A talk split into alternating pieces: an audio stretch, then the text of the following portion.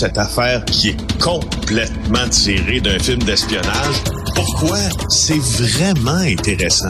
On peut pas dire l'inverse. Donc, la drogue, c'est donc. Un journaliste d'enquête, pas comme les autres. Félix Séguin. Alors, les chicots de l'échangeur Turco un an plus tard, Félix. Hey, triste et drôle, euh, triste et drôle, euh, Richard. Je veux souligner le, travail d'Annabelle Blais ce matin, Dominique Cambron-Goulet, euh, mes collègues estimés du bureau d'enquête. Tu te rappelles, il y a un an, un peu plus, on avait fait un texte sur des arbres qui étaient plantés près de l'échangeur Turco pour compenser les émissions de gaz à effet de serre qui étaient émises par sa reconstruction. Alors, on avait, ce qu'on avait finalement sorti à cette époque-là, et ce qui est très drôle, c'est que ils vont devoir survivre au moins 100 ans pour que Québec respecte cette promesse-là, parce qu'au fond, hein, on échange des arbres plantés contre euh, la réduction de GES. Sauf que là, ben évidemment, comme euh, tout journaliste qui se respecte, on a fait euh, nos suivis, mes collègues ont fait leur suivi.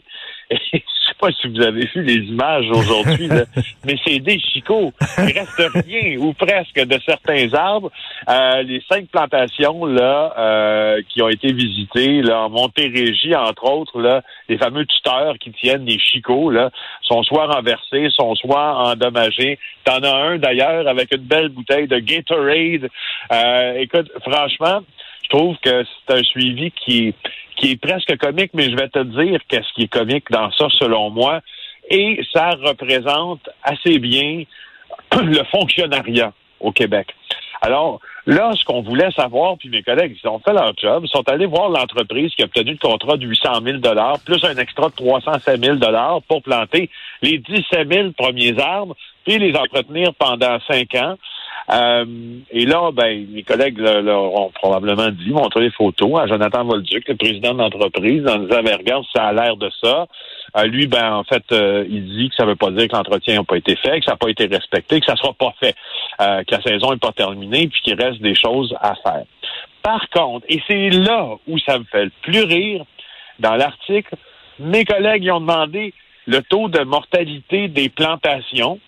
Il dit, c'est faible, mais je n'ai pas l'autorisation de vous le donner. Au Québec, Richard, le gars qui entretient les arbres plantés par le gouvernement n'a pas le droit de te dire combien il en meurt. Et là, on appelle au MTQ, le ministère des Transports du Québec, Gilles Payet, il peut pas nous dire non plus combien il en meurt. C'est confidentiel, Richard, de savoir. Ça me fait capoter. Non, non, mais il faut pas, il faut, il faut pas. Ça me fait rire, capoter, ça n'a aucun sens. Il faut pas rendre ça public. Les espions chinois pourraient s'en servir. Voyons donc, c'est de la sécurité nationale, ça. Mais oui, à un moment donné, euh, tu sais, je veux dire, c'est, puis je trouve que, tu sais, je, je, je, le dis un peu sur le ton de la blague, mais tu peux pas penser qu'on a une loi d'accès à l'information avec beaucoup de dents quand t'es pas capable de dire aux journalistes combien il y a de maudits arbres qui meurent dans une année, dans ceux que t'as plantés. C'est un peu une écoute. C'est stupide à la puissance 4 carabiné. écoute, un, secret, un secret national. Souviens-toi que Justin Trudeau avait promis de planter 2 milliards d'arbres. Je serais curieux de savoir à quoi ils ressemblent, ces arbres-là.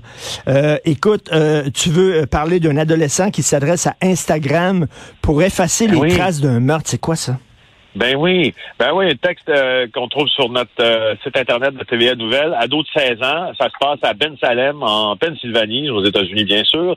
Euh, ça se passe vendredi, puis je t'en parle parce que ça a comme un peu fait couler de l'encre tout le week-end. Euh, ils reçoivent un appel, les policiers là-bas, puis il y a une femme qui dit euh, que sa fille avait reçu un appel vidéo d'une connaissance, et durant cet appel-là, il y a un ado de 16 ans qui annonce qu'il a tué quelqu'un, et là, en plus de l'annoncer, il monte les jambes et les pieds d'une personne qui est couverte de sang, et il demande de l'aide pour se débarrasser du corps. Ben les policiers regardent ça, puis ils se disent, ben c'est vrai, et ils, entrent, puis il, y a, il y a cette, ce ce gars-là qui s'appelle Joshua Cooper, 16 ans, et, euh, une victime. Donc, il, il s'est adressé à Instagram pour faire disparaître les traces d'un crime. et c'est alors que je me suis. Vas-y, Richard. Mais non, mais c'est vraiment c'est le roi de l'émission euh, qu'il y avait aux États-Unis de America's Dumbest Criminals. C'est vraiment ça? Oui. Mais je, je me suis je me suis demandé aussi si c'était fréquent tout ça que et puis, honnêtement, je me doutais de la réponse, mais j'allais regarder un peu la fréquence des crimes qui ont une vie sur les médias sociaux, outre euh, la vie, exemple, qu'un média ou que les journalistes euh, veulent bien lui donner. Ben, écoute, c'est plus souvent qu'on pense. Euh, en avril 2019, je consulte un article qui a été du monde en fait et qui reprend une dépêche là faite par l'AFP qui nous parlait d'un meurtre commise en Louisiane. Et il y a une Américaine qui a déjà été tuée en direct sur Instagram. Ben, Son mari. Ah oui, oui, ben, ben, ben, oui, mais là, on parle de crimes de crimes passionnels qui se passent en direct. On franchit, on franchit une étape assez importante parce qu'il y a des crimes idéologiques qui malheureusement trouvent écho sur les plateformes Twitch. Tu te rappelles de Christchurch en Nouvelle-Zélande, hein, où le tireur avait diffusé euh, ben euh, ça, ça, bon, mais alors là, euh, quand tu diffuses des, des, photos ou des images, quelque chose en direct d'un crime passionnel, on est ailleurs en maudit. Écoute, j'espère, j'espère que c'est pas un nouveau défi. Là. les jeunes se lancent des défis. Là, sais, prends un seau d'eau et glacé, euh, fous-toi ça sur la tête. là, ça va être quoi? Ça va être tue quelqu'un et mets ça sur Instagram. Le nouveau défi.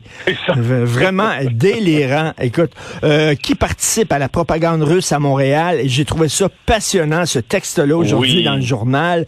Écoute, il y a des gens, on ne sait pas s'ils sont payés par le gouvernement russe, mais visiblement, ils font de la propagande pour le régime de Poutine.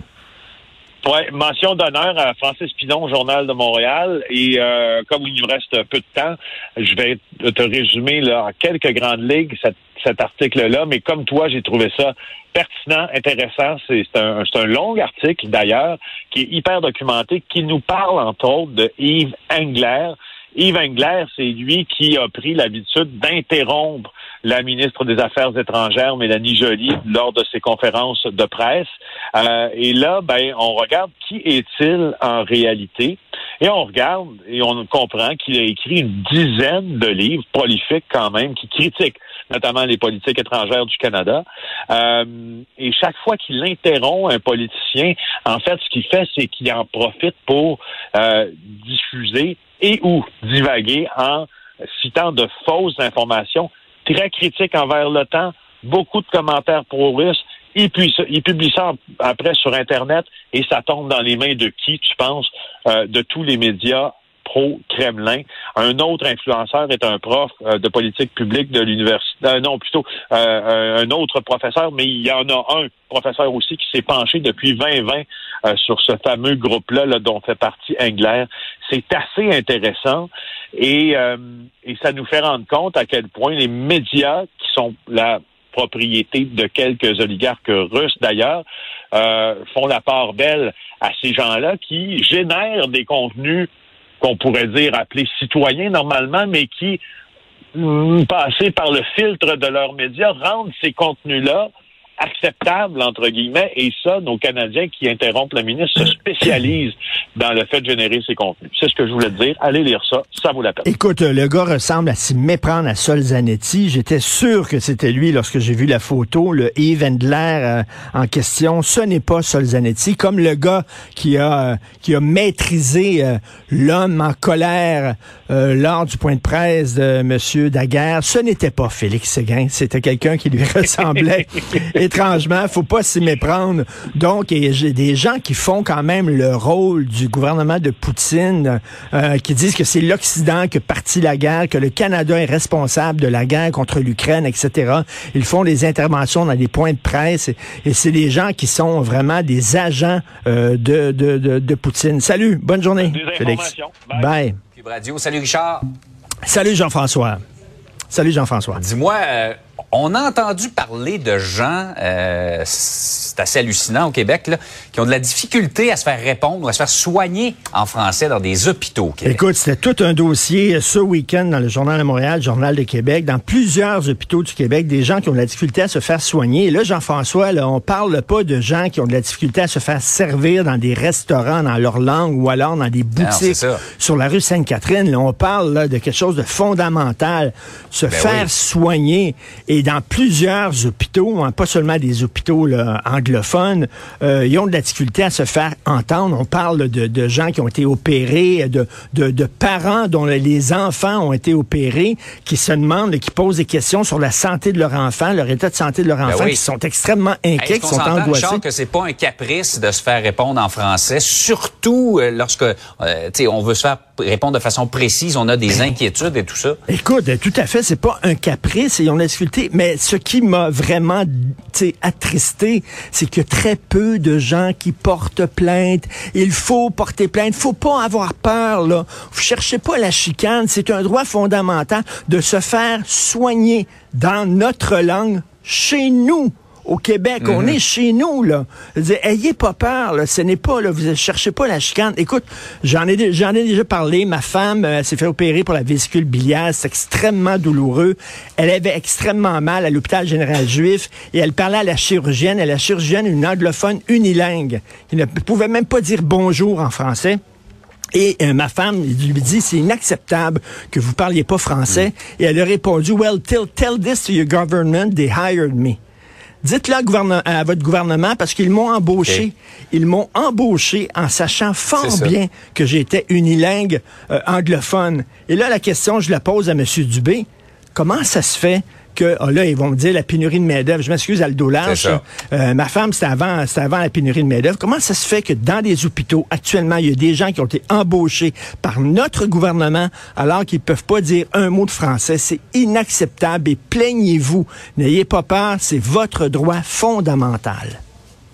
Est-ce qu'on est à ce point à court d'employés qu'on doit accepter que des gens unilingues anglais travaillent dans nos hôpitaux? C'est scandaleux. C'est pas un agent de bord dans un avion qui te répond rien qu'en anglais, un mm. avion d'Air Canada.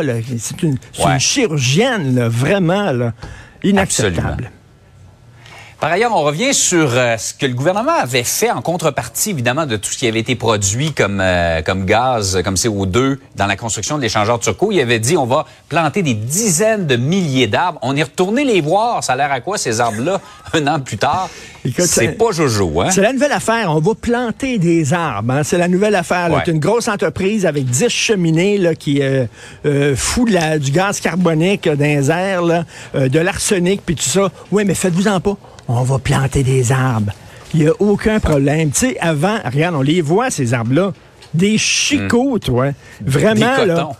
Ben, regarde, c'est n'importe quoi. On dirait, on dirait les cheveux de René Lévesque, là. Vraiment, là, tu sais. On dirait ton beau-frère qui vient de se faire planter une coupe de cheveux sur la tête. C'est quoi ces affaires-là? Là? On jouera pas vraiment à cachette dans cette forêt-là, me dire. Là. Alors, euh, on va planter des arbres. Hein. Euh, avant, tu allais euh, voir ton curé, puis tu disais, je m'excuse, je, confesse, je me suis touché en pensant à ma cousine. Puis il disait, bon, écoute, deux, je vous salue Marie, trois, notre Père, puis c'est tout. Maintenant, c'est non, deux, je vous salue Marie, trois, notre Père, et aller planter 250 arbres. Hein. Justin Trudeau avait dit ça, je vais planter 2 milliards d'arbres. Il a dit ça en 2019. 2 milliards d'arbres. L'année passée. Pas sûr, hein? L'année passée, il en avait planté 8,5 millions, c'est-à-dire 0,4% OK? C'est pas beaucoup.